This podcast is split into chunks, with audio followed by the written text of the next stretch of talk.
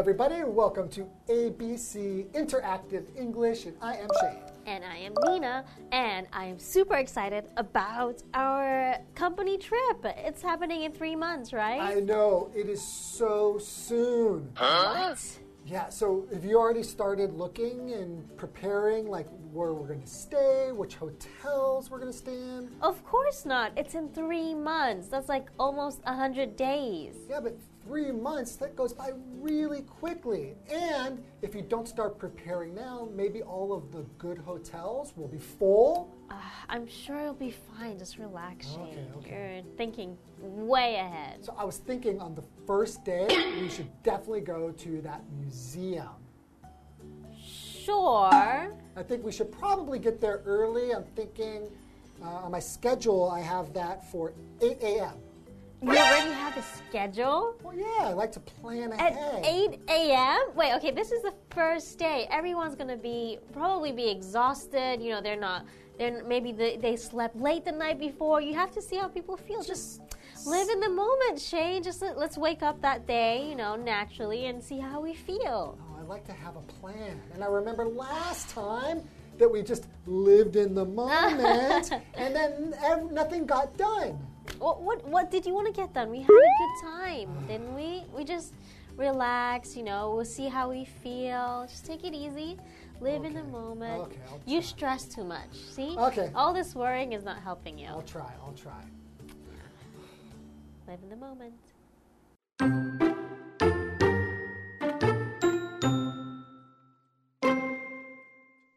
Charles has a problem. When he's at work, he dreams about being on vacation. Then, when he's on vacation, he worries about all the new work on his desk. Charles doesn't live in the moment. His mind doesn't focus on his life in the present.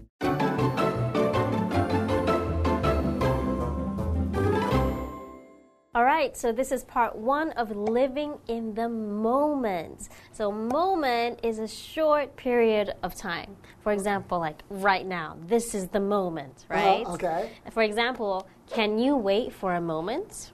Okay. Okay. Right, so if we're living in the moment, that means be living right now. Yes. But of course, we're going to live in the moment. I don't have a time machine and I could go into the past or, yeah, but sometimes the future. sometimes your mind is not in the moment. Ah, so this is about where your mind is. Exactly. So, you know how you love planning ahead Uh-huh. three months from now? Now, Yeah. that isn't living in the moment. But you have to plan. I mean, you can plan, but maybe don't worry so much and overdo it. You can just, some things you can just, you know, live when you're there. Okay, well, let's You find know? out what Charles is up to. All right. So, Charles has a problem. When he's at work, he dreams about being on vacation. I don't think that's a that's a problem. Usually people do that, right? I mean, I think you should be looking forward to. Yeah. Sometimes that is what keeps you excited about Yes. life. Is looking forward to a vacation or something nice, right? I think about it all the time. Are you thinking about it now? Yeah, I mean, Focus. It would okay. Focus. Okay. It's on a beach somewhere. Okay. Then, when he's on vacation, he worries about all the new work on his desk. ah, so that's the problem. Uh, right. If you go on vacation, you really should be living in the moment, enjoying Yes. this, right? But if you're thinking about, uh, when I get back to work, I'm going to have all of this work, this new work on my desk, then you're not going to enjoy yourself. Exactly, because no matter what, the work is going to be there, right? So Mm-hmm. why take it with you on your vacation? Oh, you take your it with mind. you in your mind. Exactly. Wow. Okay, continuing. Continuing, Charles doesn't live in the moment. His mind doesn't focus on his life in the present.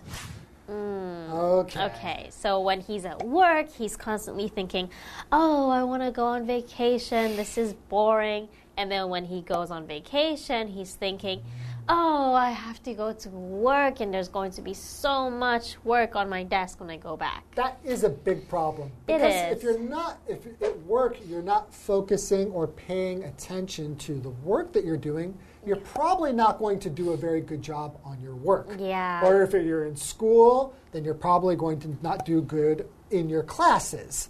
Yes. And then when you get on a vacation, you worry about the other thing, and then you don't have fun doing what you enjoy. yeah, so it just, you're not being very productive with your time and what you're doing, right? So you need to live in the present. So present just means happening right now. Yes. This is the present mm-hmm. right now. So, for example, there's a, a saying that we say a lot there is no time like the present. Ah, so that means right now is the best time. Yes, the best time to especially do something. Don't be thinking, oh, I'm going to do this thing later, or oh, I have to do my homework. Oh, maybe I'll just do it later. Yeah, Just okay. do it right now, get it done, and then you can enjoy yourself. Okay, so there is no time like the present to take a break. Ah, good one. Okay, let's take a break.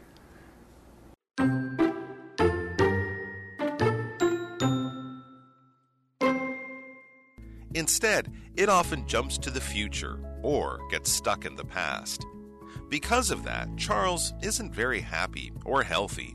He wants to change that, so he searches the internet for ways to be more mindful. He finds a lot of good information.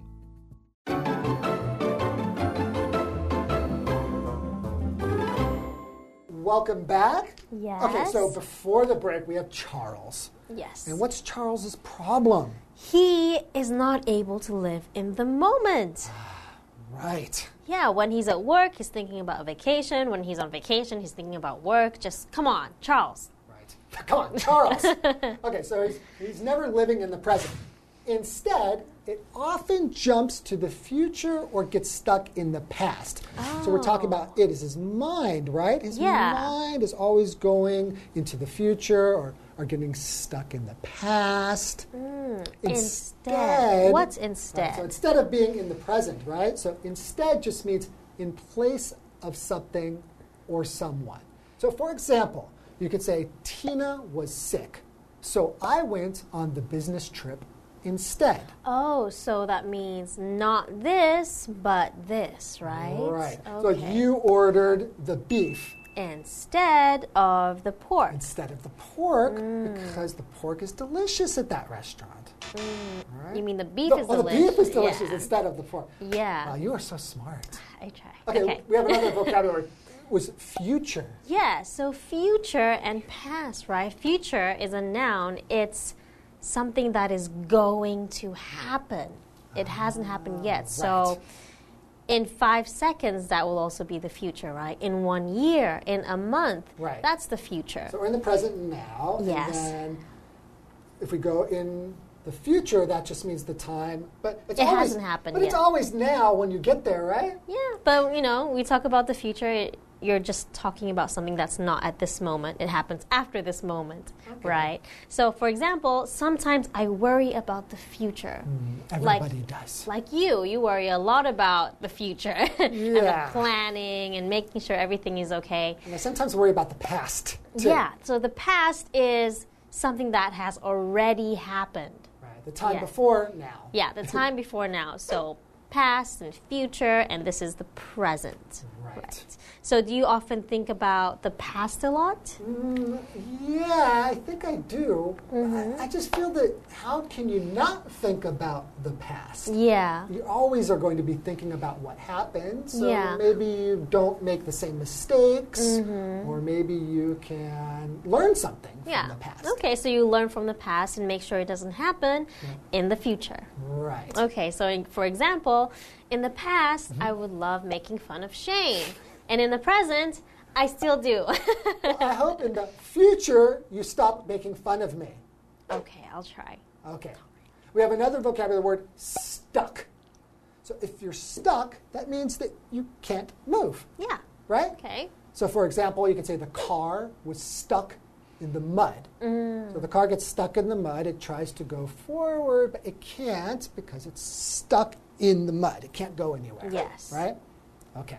So, Right. all right. So we said we start off by saying instead, it often jumps to the future or gets stuck in the past. Right? Okay, so he's stuck in the past where he's just not thinking about the present, right? Right. So he just keeps thinking about the past or keeps thinking about the future, then he doesn't live in the moment. Right, So continue, right? Because of that, Charles isn't very happy or healthy. Ah, yeah, because he's always worrying, right? Yeah. If you're always worrying, you're not going to feel happy, and it might really affect your health. If you That's worry a lot, true. you might get sick. Or you might get just very sad all the time, right? He wants to change that. So he searches the internet for ways to be more mindful. Ooh, mindful. Right. He finds a lot of good information. So to be mindful, your mind is full. Now, it means to be careful not to uh, forget about something or to use your mind to think more about things. Okay, kind of like Yeah. pay attention to Exactly. something. Yeah, so for example, she is a very mindful person.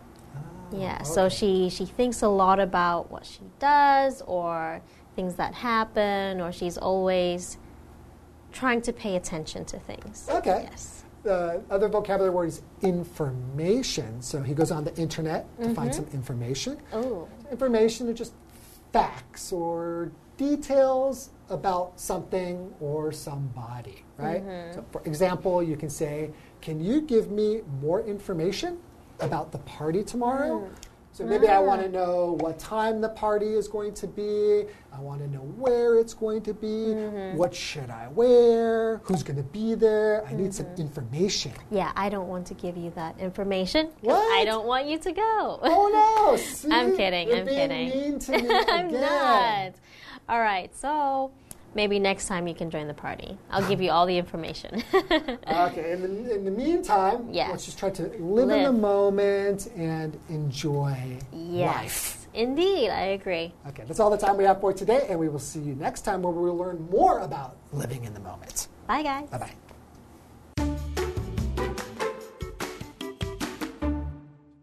Charles has a problem.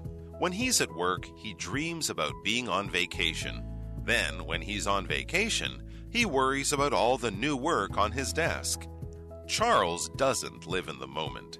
His mind doesn't focus on his life in the present. Instead, it often jumps to the future or gets stuck in the past. Because of that, Charles isn't very happy or healthy. He wants to change that, so he searches the internet for ways to be more mindful. He finds a lot of good information.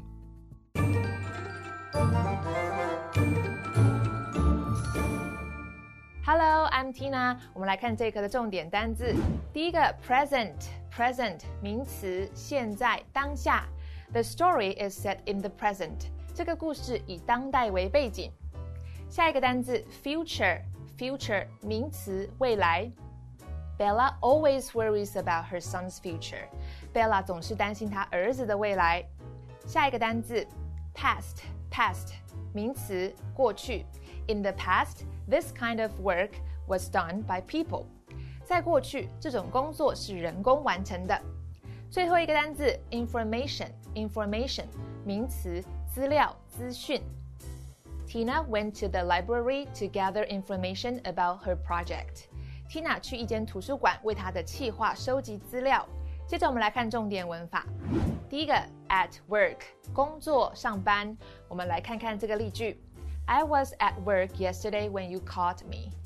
你昨天打给我时，我在上班。下一个文法，dream about 加 v-i-n-g，幻想着做某件事情。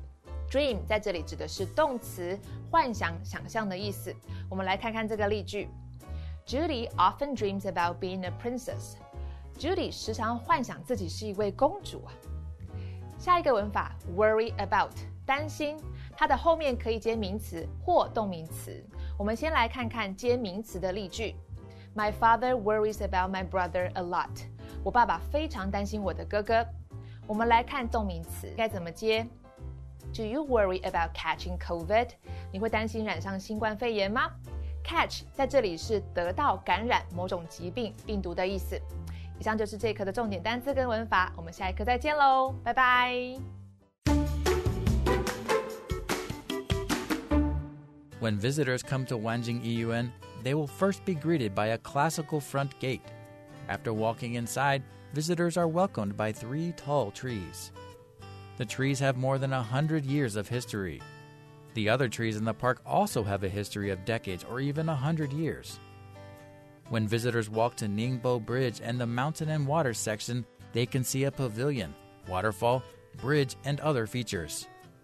It looks like a Jiangnan garden.